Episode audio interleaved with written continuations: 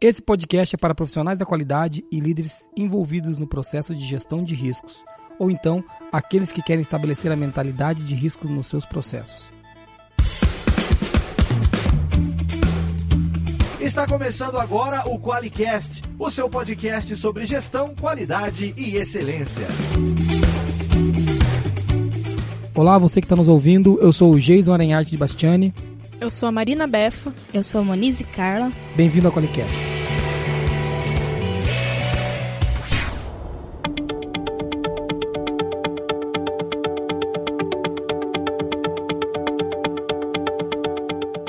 Mais um Qualicast, a gente aqui, eu, a Monize e a Marina, ou conhecida como Befa. Vamos falar hoje sobre mentalidade de riscos, gestão de riscos, sobre riscos. Vamos tentar entender do que, que isso trata e esse podcast veio para cá porque tem uma demanda absurda de gente querendo saber sobre isso. Como a gente também não sabe, a gente resolveu gravar um podcast. é o que vai chegar aí para vocês hoje. É... Vamos começar pelas mensagens então, meninas? É, a primeira é do pessoal da GQ, né? Que você que conversou com eles. Ah, é verdade. O primeiro, a primeira mensagem que tem aqui é do Evandro da GQ Brasil ele reclamou porque ele falou que eu sou o cara que faz ele ficar aumentando e abaixando o volume do carro. Porque eu, hora eu falo longe do microfone, hora eu falo perto. Além da minha dicção ser uma porcaria, isso ele não disse, mas eu sei. É, ele, ele falou que a gravação estava muito ruim, o volume estava ruim. Isso é verdade, tanto é verdade que nós estamos gravando com equipamento novo hoje, né? Isso. Então, assim, vamos ver se melhora. Entendeu, Evandro? Não é garantia de nada porque a gente não sabe direito o que a gente faz. Então, nós estamos aqui experimentando. Essa é a primeira mensagem. Qual outra que tem aí, Marina? A gente tem a mensagem da Mariana Pereira, que comentou no nosso grupo do WhatsApp. Ela disse que gostou muito do Qualicast. Ela achou que os assuntos foram tratados de uma forma bem humorada e ajudou a dar um direcionamento para esse processo de transição da norma. Ela se referiu ao podcast que a gente gravou com o Wilson, né? Foi o podcast número 007. 007, é, o Wilson. O Wilson é um cara divertido mesmo, né? Ele é. A, a, a, gente fala besteira, mas o Wilson é divertido de verdade, gente. Vocês têm que conhecer ele pessoalmente. É um cara show de bola. Sim. Fora da casinha mesmo. Qual que é o outro comentário que tem aí, Moniz? A gente tem um comentário do Edson Marques, que veio lá do site do Qualicast. É, ele falou assim: Não conhecia o site de vocês e fiquei maravilhado com a vasta gama de informações. Gostaria de saber se tem como participar ou se tem como acessar os vários materiais e conteúdos que vocês têm. E se tem algum custo. É. Olha aí, ó, a gente podia ganhar dinheiro com isso, né? Já pensou? Alguma coisa vai ter que dar dinheiro nessa empresa, né? Mas não vai ser podcast também, tudo bem.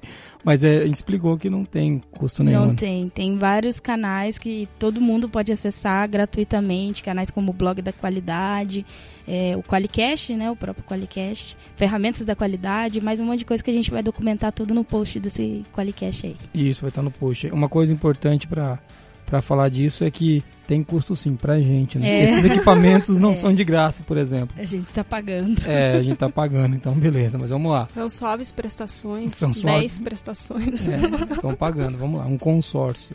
Facilidade para acessar o conteúdo. Fala aí, Moniz, do que, que você está falando? A gente fez uma nova página no qualicast.com.br que fala sobre como ouvir podcast direto do seu celular.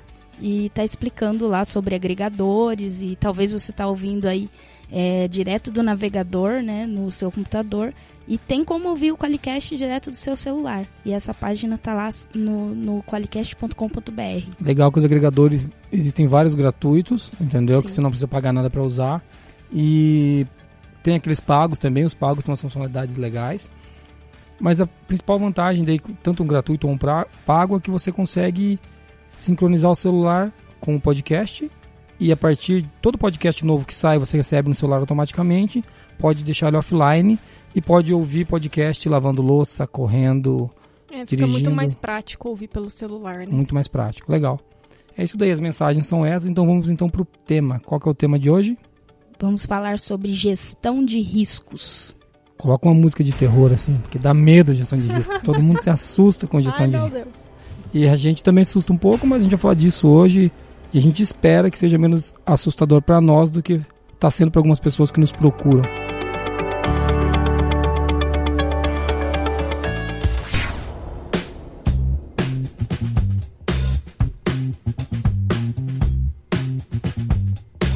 A gente na verdade, já tem um material falando de gestão de riscos. E só que antes de a gente ir para esse material que a gente está usando, que a gente vai usar hoje como referência, a gente vai falar um pouco do histórico da gestão de risco, né? E eu procurei busca de internet, se for procurar alguma coisa, eu não sou especialista em riscos, vamos procurar o histórico. Encontrei muita informação errada também. Legal que informação que não fecha. Então, essa aqui eu usei porque é do site do Tribunal de Contas da União, do TCU. E é uma informação bestinha falando do, do histórico, o link está tá aí no, na descrição do podcast. Mas ele fala que a gestão de risco pode ser rastreada à época em que os chefes dos clãs decidiram fortificar as muralhas. Eu acho que nós vamos avançar um pouco. então assim, eu não Cara, quero, eu não quero né? começar lá atrás, porque é um podcast, acho que a gente não termina este ano, entendeu? então assim, eu tô vendo já a gente passar pelas, pelas, pelas pela idade média, então vamos avançar um pouco. É, o que ele fala aqui é que é, no campo acadêmico, né, as, as publicações começam, começam em 1921, quando eles começam a tratar um pouco da gestão de riscos especificamente para estabelecer alguns conceitos, né? Falando principalmente da sistematização. Daí tem depois começa a vir um enfoque que é um pouco mais voltado para o mundo corporativo, institucional, e tem um marco que eles colocam em 1992, quando tem um comitê que o COSO publica o, em um jornal interno um framework para gestão de riscos. É aí que eles falam, opa, agora começamos a discutir gestão de riscos. O que chama minha atenção e que é muito novo né? A gente tá falando de 92. É verdade, né? Não é uma coisa como a gente fala de qualidade, que a gente, pô, vai lá em 60, vai em 50, entendeu? Então tem é um negócio... a minha idade. A gestão de riscos. É, tem a sua idade, a gestão de riscos. É, eu já tinha dois anos. tá bem mais evoluída que você já, né, né Marina? então, mas é, é isso daí. Então, se a gente for ver isso, é uma coisa muito nova. É só isso que eu queria trazer sobre o histórico. Não é uma coisa tão antiga. É claro que se a gente voltar para quando o pessoal se preocupava com a muralha e com o clã, né? É, hoje a gente pode falar que a gestão de riscos, gestão de riscos pensada na corporação, que é do que a gente vai falar hoje, ela não é tão nova assim. Quer dizer, não é tão velha assim. Né? Então, é, e, e também, ao mesmo tempo, não é tão nova assim, é 92. E só agora que a coisa está aparecendo. Vamos falar um pouquinho disso então, vamos falar do porquê avaliar riscos, né? Meninas, por que avaliar os riscos? Para que, que serve isso? É, eu vejo que está muito ligado à questão da prevenção, né? Ou de você ter uma empresa que consegue prever é, alguns problemas que podem acontecer ou até perseguir algumas oportunidades que ela queira alcançar, né? É, tem também a parte da, da preparação da empresa para se aquilo acontecer, né? É muito importante hoje a gente não deixar a empresa parar. Então, acho que é muito importante essa avaliação de riscos. Legal. Uma coisa que eu vou, que tá o link aqui no post também, eu quero começar a discutir é a gente está falando aqui do por que avaliar os riscos, né? A Marina falou da empresa não parar, a Muniz falou da gente evitar alguns riscos. Tem riscos que não podem ser evitados, sim, né? Que a gente sim. mitiga ao máximo um risco de incêndio. Ninguém constrói alguma coisa para pegar fogo, entendeu? Na teoria, a gente constrói para não pegar fogo. Mas existem imprevistos, um raio, alguma coisa que pode acontecer. E existem várias maneiras de mitigar isso. Sim. Né? Aquele aparelhinho que joga água que eu não sei falar o nome, sabe? Aquelas coisas assim que, que, pode ser que mitigue o, o, risco do incêndio. Mas ainda assim existem vários riscos que a gente não consegue evitar 100%. E o que a Befa colocou é: e se acontecer, a empresa está preparada para lidar com o fato? Esse que é o caso, né? Então a gestão de riscos e, a, e, e avaliar os riscos serve para isso, para a gente saber o que acontece, né? Se acontecer. E o que a gente pode fazer para não acontecer? Né? É disso que a gente está falando, Isso. basicamente. É, e não ser também uma empresa, por exemplo, usando o exemplo que você deu de, de fogo, né? É, não ter uma empresa onde só tem bombeiro, né? Uhum. Mas que tenha pessoas que se preocupem, bem isso mesmo. Antes de, de acontecer, né? Exatamente. Legal, legal. É, se você for corpo de bombeiro, é uma empresa que só tem bombeiros. Verdade. vamos lá, então, vamos avançando.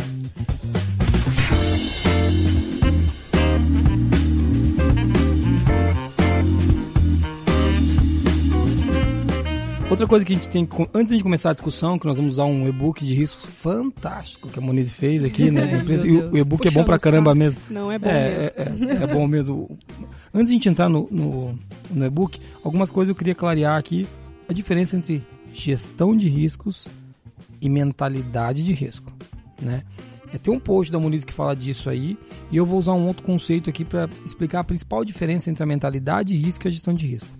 A mentalidade de risco é uma criação de uma cultura de prevenção onde está todo mundo envolvido na empresa. O que quer dizer isso? Todos pensam nos riscos. Né? A criação de um processo de gestão de riscos é um processo estabelecido onde você tem um dono, onde você tem uma sistemática, onde você tem procedimentos para gerir riscos. E assim, e eu, eu sei que vai chegar a pergunta do que é melhor, né? Eu acredito que o certo seria você, o melhor seria você ter os dois quando couber. É, na verdade, você não começa um processo sem a, a mentalidade, né? Você precisa Isso. de alguém pensando em riscos para você conseguir rodar o processo. E a grande diferença é que a mentalidade de risco não requer um processo documentado. Isso. Exatamente. É, é, é isso, é, assim, se você está implantando a ISO 9001 2015, você pode parar aqui e ir embora agora, que já, já valeu para você o podcast. a principal pergunta é essa, entendeu? Tô, tipo, deu spoiler do podcast, acabou o podcast. que droga. Porque é, é, você não requer um processo documentado, o que não quer dizer que ele não é útil. Né? De, principalmente dependendo da operação que você tem. Né? Mas é, é, ele não requer, a ISO 9001 2015 não requer. Eu li alguns artigos fazendo críticas a isso, mas eu não vou entrar nesse mérito agora. Tá bom? Então, Beleza, vamos partir daqui. Ficou um pouquinho mais claro a diferença de mentalidade e risco, que é quando você avalia os riscos de uma maneira um pouquinho mais sistêmica. Não que o processo de gestão de risco não é sistêmico, também é, mas a mentalidade de risco tem, tem relação com avaliar os riscos sempre por todo mundo. Da gestão de riscos propriamente dita, que é um processo estabelecido, bem mais pesado. É uma coisa que até um dos nossos clientes aqui falou é que os auditores talvez não estejam tão preparados para auditar essa mentalidade de risco nas empresas. Viu, Neifer? Viu, Wilson? Fala agora. Eles devem estar, gente, é brincadeira. Porque ela foi auditada e o auditor só olhou o processo, só na qualidade. Ele não perguntou para ninguém se a pessoa ela tinha conhecido. Né? Sim, ela ficou bem frustrada. Uma cliente nossa que veio aqui, a gente tava, ela visitou a gente, ela falou isso, que ela preparou toda a equipe, né? Falou da mentalidade de risco. Fez criou, uma super conscientização. Criou um processo sim. também de gestão de risco, o cara pediu o processo, olhou o procedimento e falou, ah, legal. E okay, acabou ali. Parabéns. É, então ela ficou meio frustrada. É, mas é, até de acordo com o Wilson, que foi o, o Qualicast 007, que ele estava falando que o que se esperava dos auditores é que realmente não, não pegassem tão pesado com o controle, em controle de gestão de riscos, mas que se preocupasse com a mentalidade, né? Aí fica o questionamento. É, nem, é, é, como diz o Wilson, cabeça de auditor e fralda de nenê, é. ninguém sabe o que sai dali, né? Então, então, beleza. Mas esse auditor talvez ele não tava com essa cabeça, né? É. Mas então fica a dica que pode acontecer do cara chegar e pedir só um processo. Mas se ele te pedir o processo, pode falar, inclusive, que você não precisa de processo. Que Exatamente. você estabeleceu a mentalidade de risco na empresa e como que você estabeleceu isso. A gente vai falar um pouco mais disso agora, quando a gente começar a discutir o e-book que nós vamos entrar agora.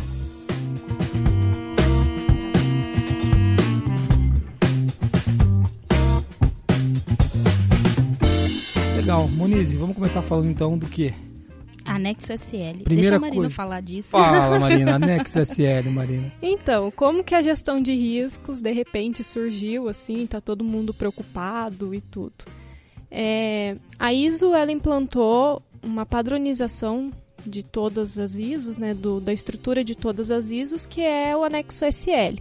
E antes o que a gente tinha ali de ação preventiva, que era focado ali só na não conformidade, virou agora uma gestão de riscos, essa mentalidade de riscos. Então, é, todos, todas as normas que estão estruturadas no anexo SL têm a, o conceito da prevenção de riscos. Legal, então a gente está seguindo o e-book que a gente já falou e o link desse e-book está aqui no podcast. Vocês podem acompanhar se vocês quiserem. Né? É, primeira coisa que a gente vai falar agora é de identificar e documentar os riscos. Moniz, você quer puxar esse identificar e documentar os riscos? Sim, lembrando que, como o Jason já comentou, não necessariamente você precisa ter um processo formal de gestão de riscos, mas esse e-book é para ajudar quem quer montar um processo de gestão de riscos, né?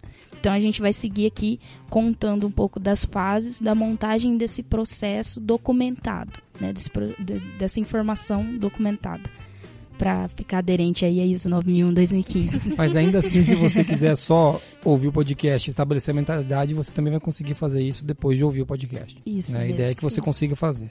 Claro que o book ajuda muito, eu recomendo que vocês leiam. Legal. O primeiro passo, claro, é identificar os riscos. né? Você vai provavelmente é, precisa estruturar isso, porque senão você vai chegar, marcar uma reunião e falar: "Ó, pessoal, quais os riscos que a gente tem na nossa empresa? Dificilmente você vai ter uma coisa muito produtiva aí, né? O pessoal vai falar desde cair um meteoro até o, o risco de entregar um produto com defeito. Então, o começo de tudo é você escolher ou um projeto, ou um processo, ou um contexto para facilitar as pessoas, para envolver, saber que pessoas você tem que envolver ne- nessa identificação de riscos e é, facilitar as pessoas a colaborarem nisso. O método mais comum é brainstorming, por isso que eu estou falando de uma reunião. Então, provavelmente você pode começar assim, porque existem vários métodos de gestão de riscos, mas para identificação você pode começar fazendo um brainstorming mesmo, É, juntando é. todo mundo. E quando a Maurício falou de separar e fazer um brainstorm, é fundamental escolher um pedaço. Separem, a- separem as coisas em pedaços, entendeu? E escolham um pedaço. Sugestões, é, processos chaves do negócio, né? Pô, como que, como que é o nosso, quais são os riscos do nosso processo produtivo, né? Quais são os Sim. riscos do, do, do- sei lá, do nosso processo de atendimento ao cliente? Então, por exemplo, um projeto muito grande que a empresa está desenvolvendo e, e vão para essa reunião para discutir este pedaço. Não abram discussões de tudo, que senão você não vai chegar a lugar nenhum. Quanto mais genérico, mais difícil vai ser. Isso responde uma dúvida que eu vejo que é bem frequente, se precisa fazer gestão de risco em todos os processos. Né? Então a gente pode selecionar um contexto ou um processo específico, o processo principal da empresa. E aí vai depender da, da empresa definir o que ela quer, né? Sim, legal. E fazer um por vez, né? É. Às vezes Você tem um monte de, de processos, às vezes tem um monte de projetos. Eu sei que tem muitos contextos dentro da sua organização, mas começa com um. Entende isso? Tem uma perspectiva no que você quer é, atuar depois, mas começa com um. E foca Isso. naquilo. É, exatamente. E um, um passo a passo. Escolha o que você quer discutir, agende a reunião, reúna dados e envie para as pessoas esses dados antes da reunião. Chegue na reunião, faça um brainstorming para discutir o que vocês estão chegando a algumas conclusões ali, e feche uma lista de riscos, os principais riscos. Tá ok? Acho que isso que é, que é o, principal. E tem aqui uma coisa que eu queria falar que é novidade, foi novidade para mim e vai ser novidade para algumas pessoas. Uma oportunidade também é um risco. Isso, né? Isso é chocante. Isso é chocante. Quando a gente chega para ler, ninguém entende nada, né? Mas Como assim risco é uma coisa boa? É, então, exatamente. Quando a gente fala de criar a lista de riscos, existem duas classificações que a gente vai usar aqui, né? Dois, duas terminologias: identificar ameaças e identificar oportunidades. Uma oportunidade também é um risco de uma coisa boa acontecer. Você tá entendendo isso? É tipo uma surpresa boa, sabe? O negócio que, Sim, que sim. pode acontecer. Então, é, são duas, duas coisas diferentes. Uma coisa muito importante: não faça a mesma reunião para tratar, tratar oportunidades e ameaças dos processos. Né, Muniz? De que foi sua, né? Sim, é porque as pessoas, se elas vão tratar de ameaças em um dia, pro- provavelmente elas vão estar é, com uma predisposição mental bem pessimista, vamos dizer assim. Não diria pessimista, mas do- no sentido negativo. E migrar isso do, do negativo para o positivo é muito difícil no mesmo dia. Então, marquem dias diferentes, ou ah, tudo bem, se quiser fazer no mesmo dia, marca um de manhã, outro à tarde, mas é melhor que seja distante para que as pessoas consigam é, mudar esse mindset. né? Até as informações, lembra que a gente deu um passo a passo ali de mandar? Até informações que o cara vai ler para se preparar para a reunião tem que ser informações diferentes. Sim. Então, eu, eu- acredito que concordo com você 100%. É, talvez seria melhor você tratar dois processos de manhã que estejam falando de ameaças e no Sim. dia seguinte tratar dois processos de novo que estejam falando de, de oportunidades, entendeu? Para o mindset estar voltado para aquilo como você colocou mesmo. Beleza, montamos a lista. Deu 127 riscos. e agora? Meu Deus. O que, que a gente faz, Marina? É, a gente faz um filtro, né? A Legal. gente tem que dar uma prioridade para esses riscos. Então, é, A gente tem que ver o grau do impacto, qual é o impacto que aquilo vai causar no nosso negócio. Então, se tem lá um risco de cair um meteoro, com certeza ele vai ser menos importante do que um risco do produto com defeito. A empresa tem que avaliar isso na hora de selecionar o que vai ser tratado ou não.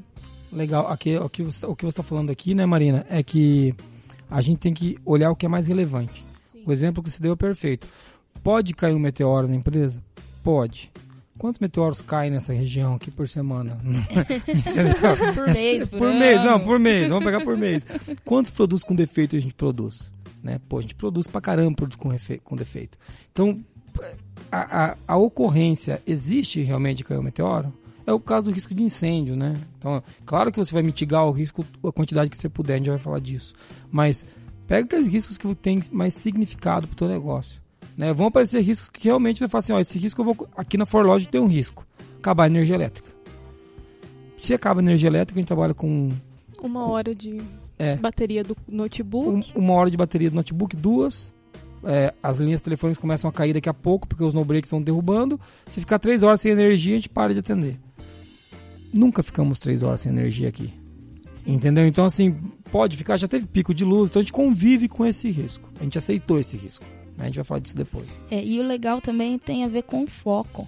Né? Você vai focar a sua equipe em resolver o problema do meteoro cair, entendeu? Isso. É, no, que, qual, no que você quer que a sua equipe é, gaste a energia, né? invista em energia. É naqueles riscos que vão melhorar a operação, que vão trazer mais lucro e assim por diante, né?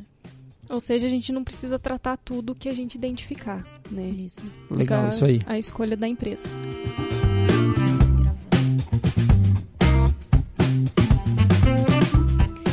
E falando do filtro, escolhendo o que a gente vai tratar ou não, pergunta, né?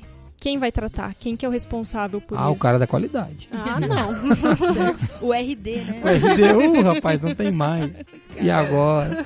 Então, assim, o responsável Primeira coisa importante, tem um responsável para cada risco, para cada conjunto de risco, grupo de risco. Sei lá, o cara pode ser responsável por mais de um risco. Mas não é assim, o departamento comercial é responsável pelo risco, o departamento de produção é não, é a pessoa, uma pessoa, um responsável. Esse responsável tem que ser uma pessoa com a capacidade de analisar a causa do risco. Né? Não adianta você pegar e colocar a pessoa que não tem capacidade de fazer nada para analisar se aquilo está certo ou está errado. É não ter nenhum conhecimento sobre aquilo. Sobre né? o processo ou sobre o local onde o risco pode ocorrer. Então é isso aí mesmo. É, é e não significa que, porque tem que ser um responsável, que ele não vai ter uma equipe de apoio, né? É, envolver é pessoas. Claro, né? é, é, importante envolver pessoas, assim como é importante envolver pessoas numa análise de causa de uma não conformidade. Isso. Né? Mas é, é, um, é aquela velha história. Cachorro com dois donos, né? Morre de, fome. Morre de fome. É, isso aí. Então, assim, o, a ideia é essa mesmo, como ele falou. Envolva pessoas, mas tenha um responsável. E, e vai ser comum, com o tempo, a gente criar classificações e categorias, né? E agrupar esses riscos, que a gente até chama de grupo de riscos. É, grupo de riscos ligados à segurança da informação, li, riscos ligados à infraestrutura. Você vai criando riscos que estão ligados a alguma coisa.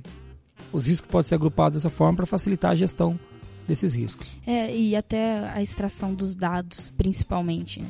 Existem empresas que estão num certo nível de maturidade que necessitam dessa classificação. Talvez em primeiro momento não seja o seu caso, né? Você vai ter um, um, risco ali dentro da produção que não precisa necessariamente fazer um monte de categoria, um monte uhum. de grupo, um monte de classificação. É, mas daí empresas que já estão com que tem muito grandes, que tem um grande volume de riscos e talvez é, ali dentro da segurança do é, do, da pessoa, né? Segurança do... Do trabalho. Do, isso, segurança do trabalho.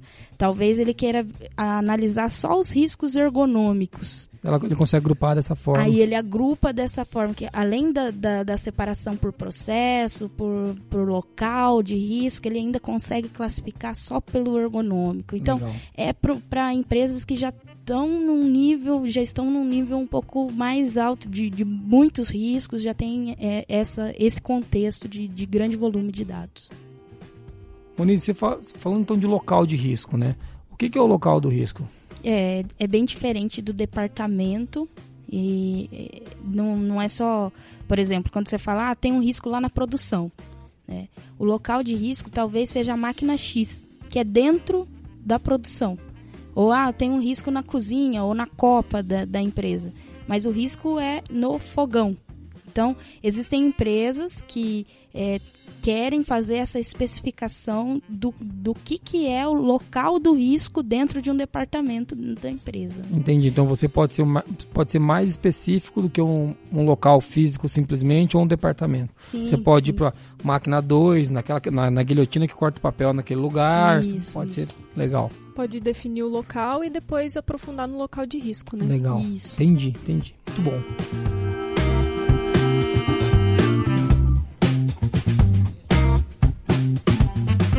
Bom, depois de definido, você vai ter a lista, você já fez um filtro, você já fez as classificações que você julgou necessária. Não é, tem assim muito. é, ah, tem que acertar, tem que fazer certinho. Faça, depois vamos fazer um piloto, né? Estamos identificando aqui os riscos para ver o que, que vai dar. Aí você vai fazer a primeira análise de risco, né? Então você tem que definir alguns critérios para fazer a análise de risco. E um dos critérios, dois critérios que são os mais comuns na análise de risco é analisar a probabilidade e o impacto daquele risco.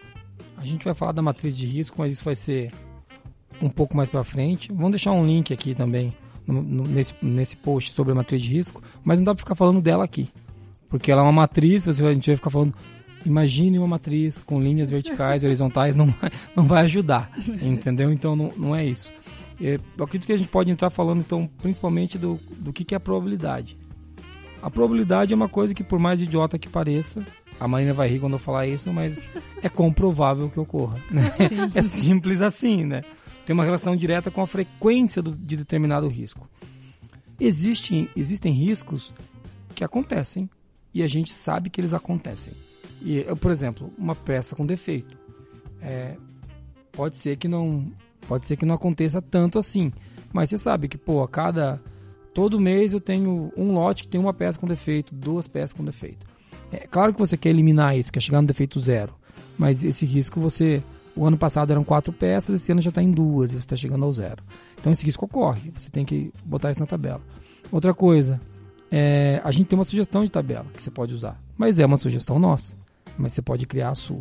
E a probabilidade é isso, é o quão provável de acontecer é aquele risco. Sim, e daí você que vai classificar se o, o tanto que aquilo é, é provável de acontecer é alto, é baixo, é moderado, é você que vai definir o número de vezes que significa baixo, ou moderado, ou alto, ou muito alto, ou muito baixo.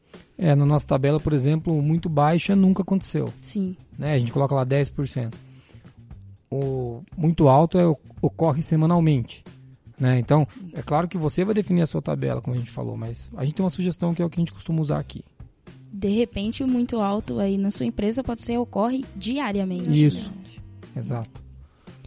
E aí a gente tem um impacto também, né? O impacto é o quanto que aquele risco, se ele acontecer, vai afetar o negócio da, da empresa, né? Então, isso é, assim, um pouco mais qualitativo do que quantitativo, ver dias, né? Ver Uhum. períodos. É, você tem que definir se quanto que aquilo vai é, afetar mesmo. Afetar o seu negócio diretamente, né? Isso. É, está relacionado ao contexto da organização, que a ISO 9001-2015 fala. Se você analisou o contexto da organização de uma maneira bem, assim, boa, né? Foi uma análise boa do contexto da organização, vai ficar mais fácil conduzir é, isso, qual, qual é o impacto desse risco dentro da sua empresa. Isso. Para ficar um pouco mais claro, falando de impacto, vamos pensar assim, um impacto muito baixo. Ele possui, um, aconteceu o risco e os danos são pouco significativos. Ó, sei lá, tivemos que trocar a peça de uma máquina, que teve um custo baixo. Pouco significativo. Agora, o muito alto, os riscos, por exemplo, são irreversíveis ou com custos economicamente inviáveis, né? Pô, então, assim, do que, que a gente está falando aqui? Estou falando de fabrico, sei lá, fabrico um, um, um remédio E pessoas morrem, o dano é irreversível, isso não pode acontecer, o risco, o risco é muito alto nesse, nesse, lugar, nesse, nesse local de risco, né? Tem coisas que você não pode deixar acontecer de jeito nenhum. Então assim, ou então, pô, eu, eu não cuidei da minha copa, a copa é no meio da empresa e pegou fogo na empresa inteira. Então, tem coisa que a gente tem que... Qual que é o risco disso acontecer? Alguns riscos desses, por exemplo, vocês já vão ver que a própria o próprio Estado, a máquina, não vou entrar no mérito se é certo ou não, ele cuida. Nós não conseguimos colocar um botijão de gás dentro da Forlogic. É proibido. Sim. Porque se lá se explodir, pode pegar e falar, não, mas vai ficar no terceiro piso. Não pode. Aí desmorona tudo em cima É da, da gente. gente. Não, exatamente. Pô, por quê? Porque eles avaliam que se pegar um bujão de gás aqui, um botijão de gás, ele pode explodir, pegar fogo e morrer gente. O dano é irreversível. O impacto, a probabilidade é pequena, mas o impacto pode ser alto demais. Então alguém decidiu que nós não podemos ter um, um botijão de gás aqui dentro. Tem que fazer uma casa de gás lá fora e tal. Toda uma preparação para isso. Mas, por exemplo, esse é um exemplo de um dano que seria irreversível, a perda de uma vida. E aí foi muito legal que o, o Jason, você falou sobre é, que às vezes a probabilidade é pequena, mas o impacto é muito alto, porque é, é exatamente para isso que servem os dois critérios, para definir a prioridade que você deve olhar para aquele risco, né, para aquela ameaça ou oportunidade.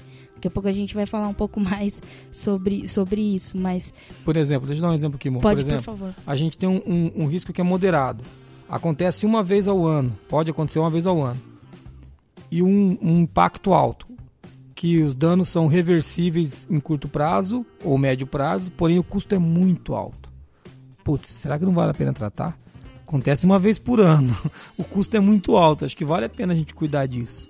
Né? Então, é aí que a gente vai priorizar, né? É Sim. cruzando essas duas coisas e essa matriz ajuda a gente a decidir isso. A matriz de risco. A matriz de gente não risco va- se- não vai mostrar pra vocês, porque a gente não tem realidade virtual pra isso aqui agora. A não- isso não é um vídeo, isso é um áudio. tá? E para definir probabilidade e impacto, a gente tem que saber quando, que, quantas vezes o risco acontece, e tudo. Então é muito importante a gente documentar as incidências. Muito importante. Muito importante. Então, a partir do momento que a gente identifica que tem aquele risco, toda incidência, toda vez que o risco acontecer, tem que ficar documentado. É importantíssimo. Isso é muito legal porque a impressão que eu tenho algumas vezes quando eu falo de gestão de riscos, é, eu não sou especialista nisso, mas eu tenho a impressão que ele é um processo teórico. Sabe? Se os riscos acontecerem, se, se, se. Deu perguntar aí, onde você já documentou algum? Não, nunca aconteceu. Eu falei, cara, nunca aconteceu nenhum risco na sua empresa. Ou na Forlog tá tudo muito errado, porque a gente tem um monte de é muito registro de. fraude, A né? É. ruim demais. Porque a gente registra incidência. Então, o que que é registrar incidência, gente? Você tem que documentar o que aconteceu. Então, depois que você analisa, fez todo aquele processo que o Muniz fez o resuminho agora há pouco aqui, fez a análise dos riscos, escolheu os riscos. Quando acontece o risco, você vai lá e anota. Vai lá e anota. Porque, de repente, você colocou lá na sua análise que esse risco era baixo. Acontece uma vez ao ano. Só que você está anotando, está no sexto mês do ano, já aconteceu sete vezes o risco. Você tem que atualizar a sua definição, entendeu? A probabilidade que você pensou que era baixa não é. Alguma coisa mudou, algum processo mudou. Então, você precisa registrar isso. Não que eu queira fazer um jabá aqui, mas a gente tem uma ferramenta fantástica para fazer isso, que é o ForLogic Risks, que você consegue registrar isso. A gente não costuma fazer propaganda de nada, mas no nosso software, numa planilha, onde você quiser, nosso software é muito mais legal e mais bonito, você consegue registrar isso, tá? Então é, é para isso que, o- que a gente tem essa solução, porque essa, essa história de registrar o risco é, uma é tão importante quanto definir o processo. Porque senão você- o teu processo é teórico. Ah, que bonitinho, você fez um processo e não É, não, trabalha. não serve para nada. Pra- é, isso. é importante entender que os riscos eles são vivos, né? É, até a gente sempre fala, sempre que mudar o contexto, mudou alguma coisa no contexto, pode ter mudado a probabilidade, pode ter mudado o impacto, totalmente. Inclusive os riscos podem ter mudado, que você acabou de certeza. abordar uma coisa nova que você não fazia. Então isso, isso tá dentro da, da probabilidade mesmo. E aí vem a importância da avaliação periodicamente dos riscos, né? Não adianta levantar uma vez o risco, analisar a primeira vez e deixar ele morrer lá. Tomei uma não conformidade na nossa auditoria nisso aí. Ah, é? Porque É, Eles foram foi a auditar, Marina. a auditoria interna foi auditar a alta direção aqui, me deu uma não conformidade porque eu não avaliei os riscos. Ela falou assim, eu tô aprovada nota 10, mas tô vendo aqui nos riscos. Eu tava tudo atrasado, gente. É, pô. Auditores. Tá vendo auditores malditos? É, tá vendo como que é? Não tava tão atrasado. É, é, que tá atrasado. A gente simulou a data da auditoria, né? Tá certo. É, certo. talvez aqueles riscos que estão atrasados lá, eles já, já mudou o nosso contexto e a gente Isso. não atualizou eles. Né? Isso, pode Vamos, ser. Mas a gente vai melhorar nisso. gente. Isso, é verdade. Para de discutir os riscos da, da empresa aqui. Legal.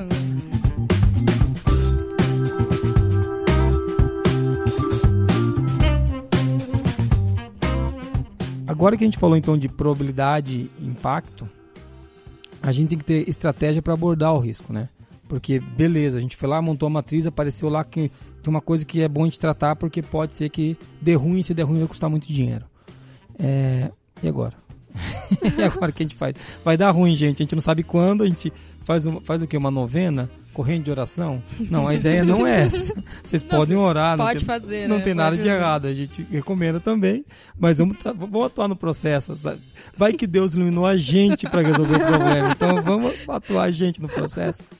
Ele- a gente, nós somos ferramentas na mão dele, né? É, é assim que funciona.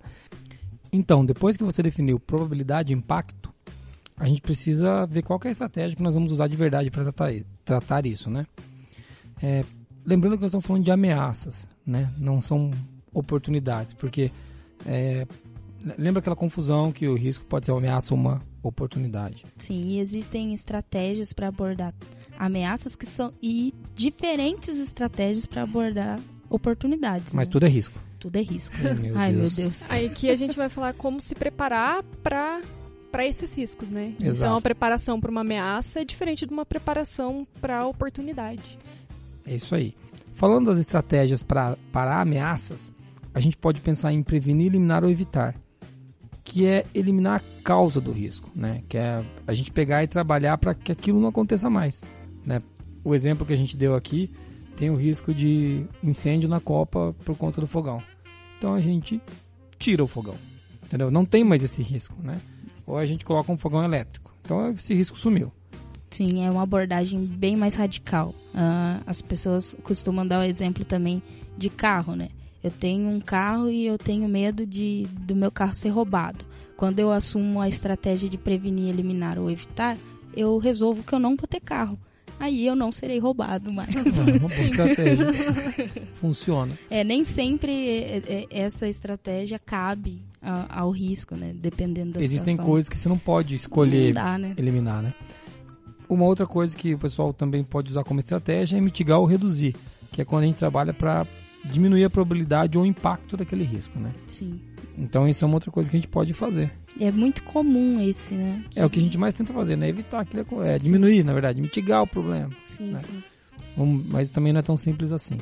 Tem um que eu gosto de fazer, segundo a Muniz é porque eu sou chefe, transferir ou terceirizar. É bem sua cara. Então, bem, bem a sua É cara. mentira dela, pô. Eu não faço isso, não. Significa que você colocará o risco na responsabilidade de outra pessoa. É por Cara. isso que você mandou eu implantar ISO, né? Isso. Tô entendendo. Maldade, cara. Pô. Legal. Transferir ou terceirizar, é, geralmente a gente é, costuma dar o exemplo de quando você, é, por, no exemplo do carro, você contrata um seguro.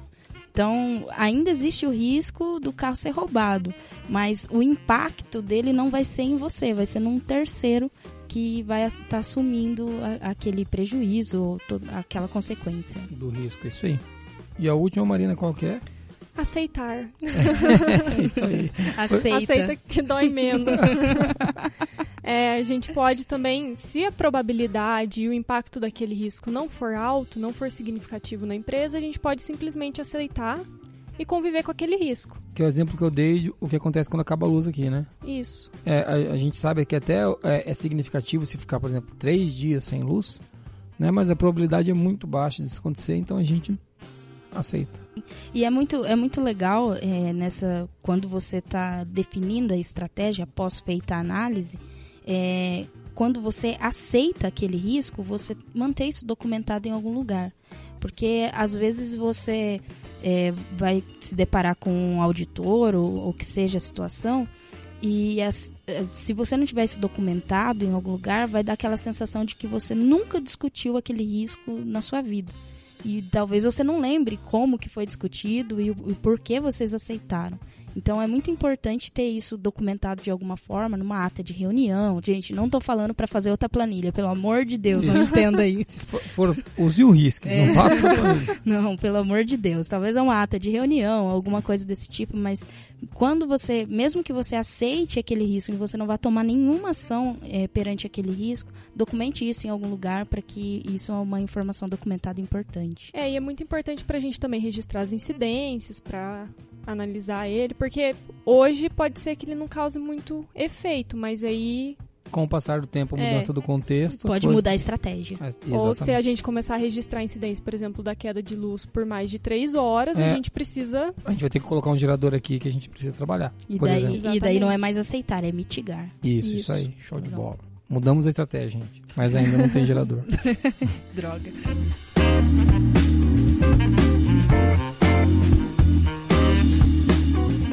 lá oportunidades, né? O que, que a gente faz então para tratar as oportunidades? Eu falei só do que ia dar errado. Alguém fala das oportunidades, vai. Quero ouvir notícias boas.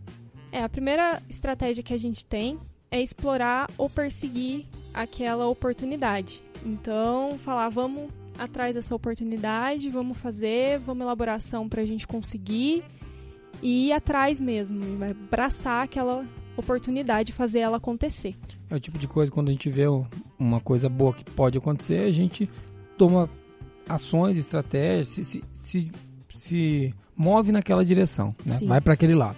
É, e com, assim como o prevenir, eliminar e evitar é uma abordagem mais radical, que é do tipo não vou ter carro, é, o explorar ou perseguir é uma abordagem mais radical é, para alcançar a oportunidade. Então, sabe quando tem um determinado projeto que você para a empresa inteira ou faz um multirão para conseguir entregar aquilo para determinado cliente, que você vê que aquilo é uma oportunidade? Então, você está explorando e perseguindo. É uma abordagem muito mais radical. Isso tem uma outra abordagem que você pode melhorar, né? Que a gente vai fazer ações para ficar mais perto daquela oportunidade, mas a gente não vai fazer uma busca daquilo, Sim. né? Por exemplo, vou dar um exemplo de esdrúxulo. Pô, se a gente tiver qualificação numa tecnologia X, a, o mercado está tá muito punjante nessa tecnologia, nós vamos ter mercado para vamos, vamos ter clientes para comprar isso. Abraçar a oportunidade seria se qualificar na tecnologia, fazer pesquisa de mercado, encontrar o cliente, fazer apresentação, fazer reunião, Sim. estabelecer equipe de venda, isso é uma coisa. Melhorar significa o seguinte, ó, vamos preparar o time de desenvolvimento para estar tá pronto se aparecer. E, e, isso é um melhorar para a gente. Sim, né? sim. É, é, bem, mais, bem mais leve do que perseguir. É mais suave, você é. espera aquilo entrar na rotina, às vezes você não tem tanta urgência naquilo também. Provavelmente vai investir menos, né? Sim. Então é, é, é uma questão de. O risco também é. Vamos falar de risco de novo, que eu posso se confundir inteiro, mas a possibilidade de não dar certo causa menos impacto, sim, né? Sim. Então por aí é fora. E a gente também tem uma terceira estratégia que é compartilhar. Assim como a gente pode transferir ou terceirizar uma ameaça, a gente pode compartilhar uma oportunidade. Então, por exemplo, desenvolver parcerias, né? Isso. Desenvolver parcerias. É, é, é, ou então, eu tenho um público muito bom que compra treinamentos. A minha empresa vende consultoria, por exemplo. Não é o nosso caso, mas vamos supor que tem uma empresa que vende consultoria. E ela tem um público ávido por comprar treinamento. É uma oportunidade para ela. Ela pode ou desenvolver essa oportunidade, perseguir, criar instrutores de treinamento, começar a treinamento, ou fazer uma parceria, que daí eu compartilhar, compartilhar com a empresa de treinamento da área e as duas juntas atenderam o mercado, ela vai ganhar menos, porque vai colocar outro na jogada, mas todo mundo ganha um pouco. Por isso que a estratégia é compartilhar mesmo. Né? Sim. Acho que até os arranjos produtivos sim, é, sim, tem, são, são, são, coisas desse tipo. É, é quando a gente fala, por exemplo, de. É, existe, por exemplo, aqui, em, em, aqui, aqui, no Paraná tem vários arranjos produtivos locais, né? APLs que eles chamam. Muitas vezes uma empresa, no lugar de atender uma demanda sozinha, ela chama outra empresa para atender junto. Isso. Porque o custo para ela é menor ela não absorve todo o lucro daquilo, mas ela compartilha oportunidades. Pode acontecer. Né? Tem, uma, tem, tem uma APL de móveis aqui em, em Arapongas. Arapongas, né? Então, Isso. Então, pô, não, não, é todo mundo que produz os, me, produz os mesmos móveis. Sim. Mas como eles estão próximos, eles conseguem qualificações para eles juntos, eles conseguem se ajudar. Então, isso, por exemplo, é um exemplo de compartilhamento também. Legal. E tem também a de aceitar, né? A gente pode levar é, tanto os riscos negativos quanto os positivos. Então, Vai eu tô que cai vendo, no colo, né? tô vendo É. aquela oportunidade ali, mas Tá vindo rolando pro meu lado, Deixa se ela me ali. acertar, sorte dela, porque eu É. sou difícil, né? É, você reconhece a oportunidade, mas não necessariamente vai implantar ações para para chegar mais perto dela. Você vai deixa, deixa acontecer aí, né? Isso aí, isso aí. Só para voltar a falar da matriz de riscos e depois que a gente eh, já definiu as estratégias para cada, para cada um desses riscos, geralmente fica visualmente disposto isso na matriz de risco. Ela serve exatamente para isso. Tá? Na figura que vocês vão ver aqui no link, vocês vão entender do que a gente está falando. O ForLogic Risks, Risks ele monta essa matriz automaticamente pros, de acordo com, que, com, com as informações que são colocadas ali. E ela também é conhecida como matriz de probabilidade de impacto, né? É uma ferramenta visual para a gente fazer isso daí, para ver o nível de criticidade de cada risco. É para ajudar a entender o que a gente tem que tratar e o que pode esperar um pouquinho. É, é porque ali no que está no vermelho, ali o que pode, pode acontecer mais, mais fortemente, tem um impacto maior, então a gente ataca eles primeiro. Geralmente essa que é a lógica.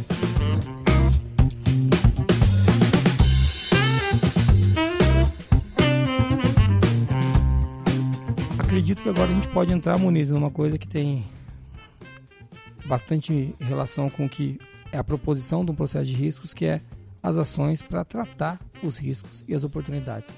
Porque não tem muita coisa para se fazer, né?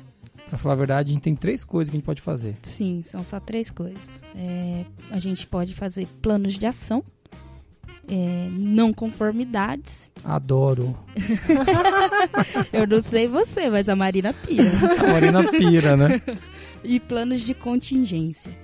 Tá, em que situação, né? Essa aqui é a questão. Quando que eu faço planos de ação? Geralmente o plano de ação ele está vinculado com a estratégia. Então você fez, definiu lá que a sua estratégia é mitigar um risco, ou seja, você vai é, diminuir a probabilidade daquele risco acontecer. Então você vai estabelecer planos de ações para que é, aquele risco seja mitigado. Quando que faz a não conformidade, Marina? Você que pira aí É, nesse. fala aí agora. Fala aí. É, a não conformidade ela é, precisa ser aberta no caso de incidência de risco, né? Então, se a gente definiu que aquilo é um risco e aquilo aconteceu, a gente precisa abrir uma não conformidade para entender a causa daquilo e daí sim a gente faz um plano de ação, né? Legal. Mas é, mais, é muito importante de- entender por que aquilo aconteceu. Uma outra coisa, então, que pode acontecer é um plano de contingência. Sim. Que é a terceira coisa que o Muniz falou e que é muito parecido com um plano de ação, que também parece um pouquinho com uma não conformidade, né? Um plano de contingência nada mais é que um plano de ação que é disparado por um gatilho. Geralmente esse gatilho é o quê? A incidência do risco. O risco aconteceu. Ou a quase incidência do A risco. quase, por exemplo, o tiro pegou na parede. né? É, sim, Então, é, Sai é correndo. Essa, é bem essa a ideia mesmo. É, né? então é, mas é, parece com um plano de ação. É como se fosse um plano B, né? Aconteceu uma coisa ou quase aconteceu aquela coisa, o que, que a gente faz? A gente começa a se mexer. Pode ter plano B, pode ter plano C, plano D. Então você pode ter vários planos para ir a- avançando de acordo com essa contingência aí. No- na área da saúde o pessoal chama isso de Barreira. de barreiras, né? Barreira. É, então, assim, é, a gente aqui não vai falar de saúde agora, né, especificamente, mas a área da saúde não é mentalidade de risco, é a gestão de risco que ele tem que ter na ONA, né, porque ali não é só assim, ah, se acontecer um risco, o cara morre, entendeu? É. Então, assim, É é assim, gestão de riscos mesmo, então é, a área da saúde é um pouquinho diferente, mas aqui agora a gente está falando da mentalidade de risco, de um processo de gestão de risco um pouco mais convencional. E o plano de contingência ele é muito importante quando a gente assume a estratégia de aceitar o risco. Sim. Legal, a gente tá lembrado. vendo ali ele e daí tem que definir um gatilho, porque daí se esse gatilho for acionado, a gente já tem que fazer alguma coisa. né? Sim. Então não pode aceitar e ver o negócio desabando ali, simplesmente, ah, eu aceitei. É. É, muito É. importante o plano de contingência. O plano de contingência, contingência pode ser estabelecido independente da estratégia. Não Isso. importa o que você definiu ali, se você pode ter um plano de contingência. Se esse risco acontecer, eu vou fazer alguma coisa. Isso. É, é basicamente isso. Lembrando que, ma- mas eu, concordo, eu entendo o que a Marina fala. Quando a gente escolheu aceitar, você tem que ter um plano. É, Sim. Né? Você, é importante, né? você escolheu É aceitar, né, cara? É, uma, uma questão legal, toda incidência deve virar uma não conformidade? E agora, Marina? Depende. Ah, Marina Bé. É, depende do impacto daquilo pra Sim. você, né? Da, de tantas vezes que aconteceu, a gente pode, por exemplo. Do impacto no processo, naquilo. É, abrir, é, registrar várias incidências e na análise do risco a gente abre a não conformidade para entender aquelas incidências, né? Entendi. Aí depende das suas estratégias. É, e às vezes também é uma não conformidade só, né? E assim, você teve várias incidências, mas essas incidências estão ligadas a uma única causa raiz. Isso. Então ela vai servir como registro para você fazer a análise de causa daquela não conformidade. São só evidências da não Exato. conformidade, né?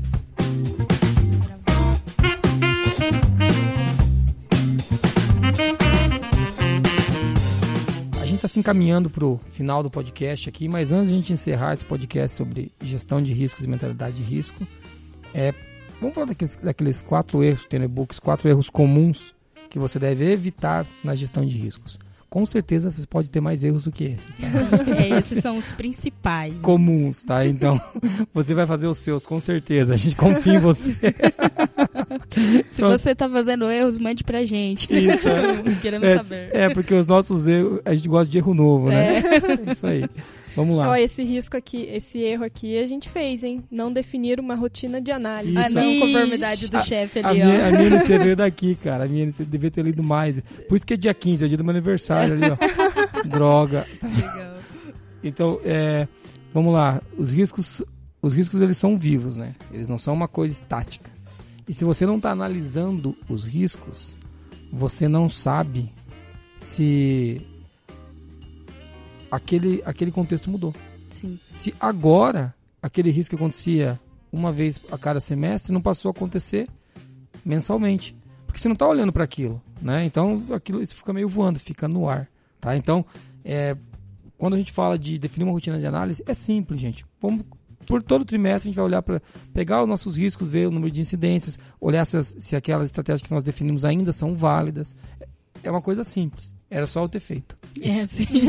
é, na verdade, a análise do risco ela deve acontecer independente da quantidade de incidências. Isso é, de muito bola, isso aí. importante. Isso aí. Então, você definiu, vamos, vamos é, analisar esse risco uma vez por mês, uma vez por trimestre, uma vez por ano, não sei. Tem que ver o contexto aí do, do seu risco e o quanto ele impacta a sua empresa. Mas ele é independe. Não aconteceu aquele risco, não teve incidência, não importa. Você tem que analisá-lo. É como se fosse um indicador. O indicador você não define que vai analisá-lo mensalmente ou trimestralmente. É a mesma coisa, é a mesma ideia.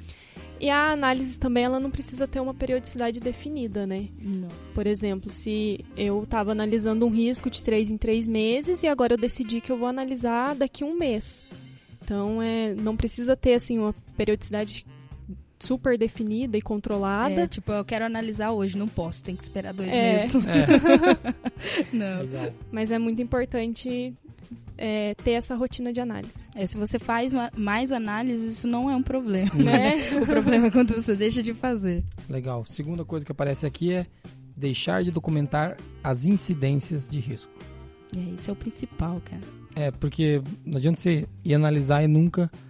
Você nunca registrou nada, né? Então, É, você fica cego para aquele risco, né? Ele tá acontecendo ali, você vai analisar e fala, oba, o impacto dele é muito baixo, a probabilidade nunca é aconteceu, baixa. vocês viram? Nossa, não olha acontece. que beleza. E os clientes reclamando, né? É, exatamente. Se você for lá ver as NCs de, de, de reclamação de cliente, tá reclamando Produto sobre não conforme, bombando lá, né, cara? Saindo, ó, o risco do, do cara se cortar com a embalagem tá voando, né, cara? Com o dedo cortado todo dia, isso aí. Aí é meio sem sentido, né? É. Outra coisa que aparece aqui é evitar riscos ao invés de gerenciá-los. Do que, que ele tá falando aí, Muniz? É, na verdade, é, quando a gente fala de risco, ameaças e, e oportunidades, as pessoas têm é, esse costume de se ancorar em, em ameaças. E dá a impressão de que o cara do riscos, o, o cara do risco, o cara da prevenção, ele vai ser o pessimista da empresa. Não é isso. Ele vai ficar naquela assim, não, isso, cara, isso nunca vai acontecer, É, né? não, mas isso tem muito riscos, mas e se, e se isso, e se aquilo, e se aquilo, mas numa abordagem é, negativa. E daí as pessoas que têm as boas ideias, que têm o- o- os bons projetos a desenvolver, acabam desanimando e dis- é, disseminando uma cultura assim de ai meu Deus, não vamos fazer nada porque tudo é arriscado, né? Então não é essa a ideia. A gestão de risco, a mentalidade de risco é para prevenir, para a gente fazer um melhor trabalho, não Ou seja, tem coisa que a gente vai fazer que vai ter risco Sim. e a gente vai topar porque, inclusive, pode dar muito certo, a empresa vai ganhar dinheiro com isso e pode dar, ter algum problema que a gente vai perder alguma coisa. Sim, que alguém vai falar e se e daí você vai falar e daí. É, então, vai ter coisa que vai então, ser assim. Então é disso que a gente está falando. Quando a gente fala evitar o risco ao invés de, de, de gerenciá-los, é um problema, porque é um erro comum porque a gente começa a evitar tudo que pode ter risco e deixa de aproveitar oportunidades. É, a gente para de pensar naquilo, né? É. E sim. isso é ir contra a mentalidade de risco. É, lembrando que tem quatro estratégias para cada um, para ameaças e oportunidades. E não é só evitar Sim, as isso. estratégias. É. Show de bola. E a última que está aqui é pensar apenas na implantação de um processo de gestão de riscos. Né? É, quando a, gente, quando a, a 9001 2015 trouxe a mentalidade, mentalidade de risco, ela trouxe de uma maneira mais suave, onde eu não preciso ter um processo de gestão pesado de, de riscos, mas eu posso, em cada processo meu, dizer quais riscos que eu observei que podem ocorrer. E citar, ó, isso aqui a gente vai mitigar, isso aqui a gente vai fazer assim. Para ser leve mesmo. Quando a gente faz isso, todos os processos têm riscos discutidos. Né? Diferente de eu pegar e botar na qualidade, ó, oh, Marina, vai lá, implanta, e sai a Marina Befa correndo, criando um processo dela, ou sei lá, que não seja Marina, que seja outra pessoa da empresa. Vai criar isso, vai pegar para ela e vai ficar vai aquele negócio embaixo do braço. sozinha, sozinha, sem conhecer Sim. nada da área. É. Então, é, quando a gente foca muito no processo e não na mentalidade, isso, eu, eu, entendo porque isso é um erro comum, porque daí o auditor vai estar tá joia, né? Igual a nossa amiga que contou o caso aqui, que veio aqui na empresa e falou que o auditor falou, cadê o processo, viu? Ah, beleza, tá ótimo, foi embora. Mas ela que preparou a equipe dela para mentalidade, mentalidade de risco, se frustrou porque todo mundo que, que sabe dos riscos não foi demandado. E, na verdade, mesmo o auditor não perguntando, ela tá certa, continue fazendo isso, que esse é o melhor modelo, né? Ela entendeu a importância disso, né? Isso. Ela entendeu que não é o processo, que todo mundo tinha que estar tá ali pensando em riscos. Legal. Legal e, então. e é, é, importante também entender que isso está ligado à continuidade. O, o principal nesse, nesse caso, tanto quanto a ISO fala, tanto no e-book, não é o processo documentado é as pessoas entenderem que as operações podem ter ameaças e oportunidades e trabalhar isso para melhorar a empresa, gente, não, nada demais. É, e aí também é o caso de implantar o processo apenas para auditoria. Né? Ai, tô com medo do auditor, ele vai vir aqui e não vai entender mentalidade de risco e vai pedir um processo você tem que estar preparado. Né? Não é para implantar só por causa da auditoria que depois não vai rodar. É, mentalidade... Não vai ser sistematizado dentro da empresa. Bem legal. E a mentalidade de risco foi pensada. Todas as normas geralmente são pensadas para trazer ganhos para os processos, não para serem auditadas. Tá? Então, é, de novo, aquilo que a gente, todo mantra que a gente fala aqui, se você está implantando certificação para ter um certificado, está fazendo pelo motivo errado. Né? Então, a gente é um defensor da certificação pela qualidade que ela traz para os processos. E a mentalidade de risco traz isso. E é legal ver que a gente também falha, por exemplo, a não conformidade, não conformidade que eu tomei, né? Pô, ah, não interessa se passou um pouquinho do prazo e você não fez. É legal a gente ver que, putz, como isso não estava na rotina, né, Marina? Isso. Na análise crítica, tá a, gente não, a gente não tinha olhado isso na análise crítica e a gente, pô, tomamos um pau na nossa própria auditoria interna. e, é, e é legal ver isso, putz, cara. Então, é. isso acontece nos clientes, né? E é legal que a gente pegue, enquanto a gente está se auditando antes da auditoria do final do ano, que vai ser a, a auditoria da ISO 9000. Então, é, é legal a gente saber que a, a gente é humano nesse negócio de, de errar na, na, gestão de riscos e motiva a gente a escrever, fazer podcast, a estudar. é para isso que é para isso que serve a certificação, para aprender. Né? Se a gente já soubesse tudo, a gente precisava ficar se certificando, pô. É para aprender. Auditoria Exato. e certificação é pra gente aprender. Legal? Gestão de riscos é legal, né? Parecia mais chato, mas depois que a gente estuda fica mais legal. É, você faz, né, Marina? Legal? Vamos fazer um resuminho então do que a gente falou nesse podcast? Vamos lá.